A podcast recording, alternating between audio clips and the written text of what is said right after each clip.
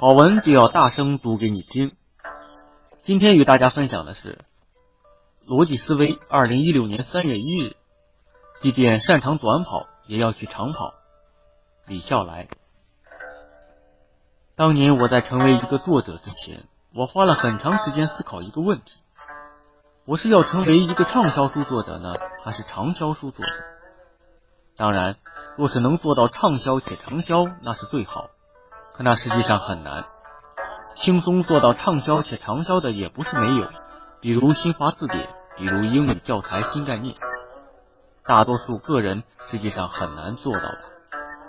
外文出版社当年就靠一套新概念发行赚到的钱，盖了他们那栋办公大楼。最终经过反复权衡，我做出了选择，我要成为长销书作者。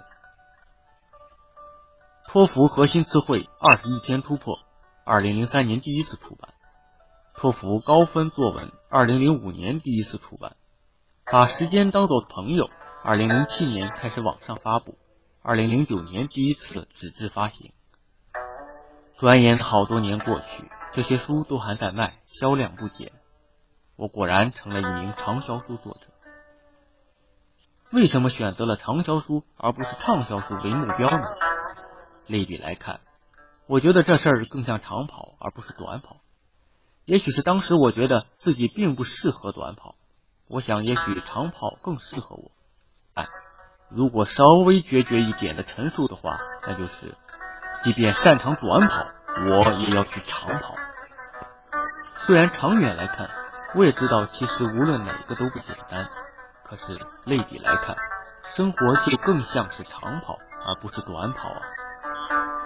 另外一个出发点就是，把写作比作跑步的话，短跑需要爆发力，而爆发力的东西是年龄依赖相当严重的，岁数稍微大一点，表现就一定会下降。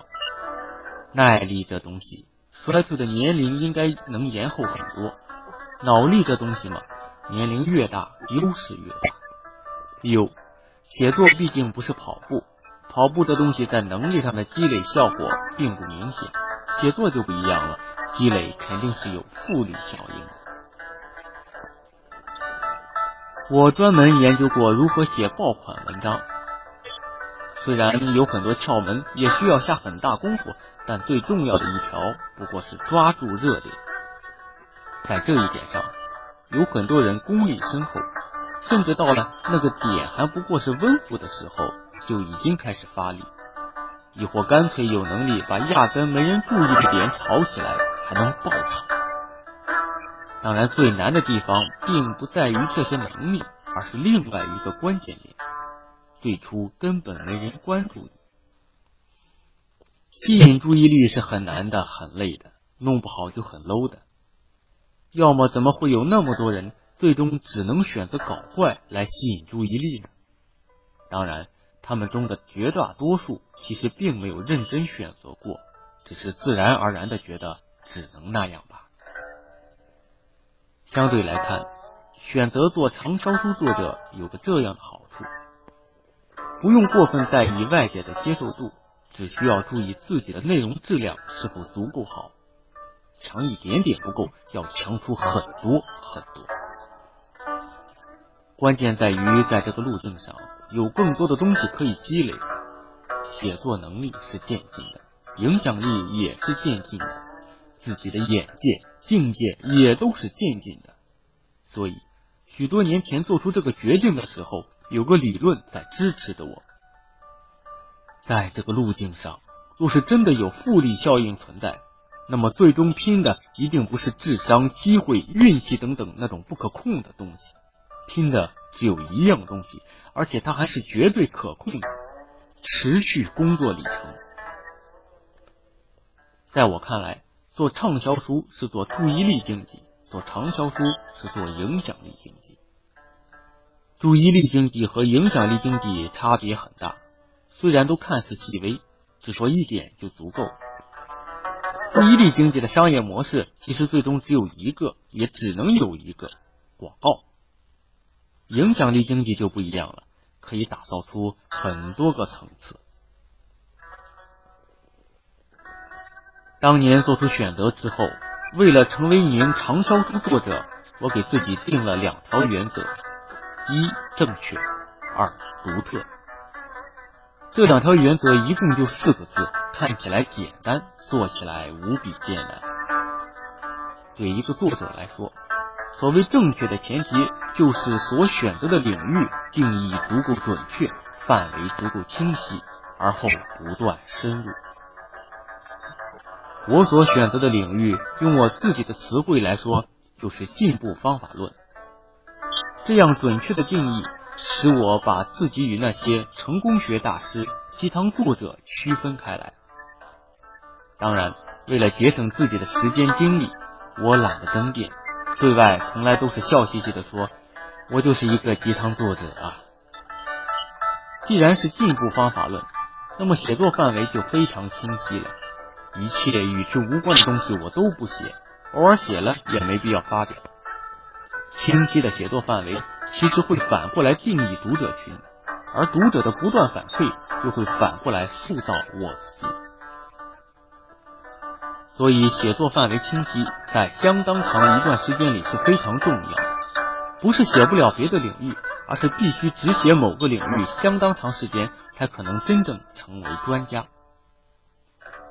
除了专心写很长时间之外，还有个检验自己所写的东西是否正确的重要诀窍——践行。道理这个东西有太多的相对性，在不同的阶段又可能有不同的理解。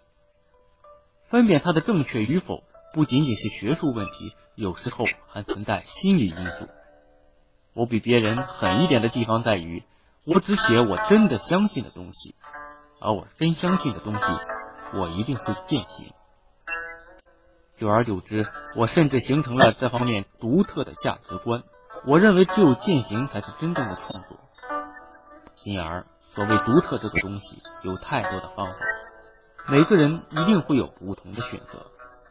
深耕慢做是一种独特，可细想想，急功近利其实也是一种独特。我摸索了很久，罗列出大量方案，经过反复权衡。最终竟然发现，只要自己追求正确，最终能证明自己正确，就已经足够独特了。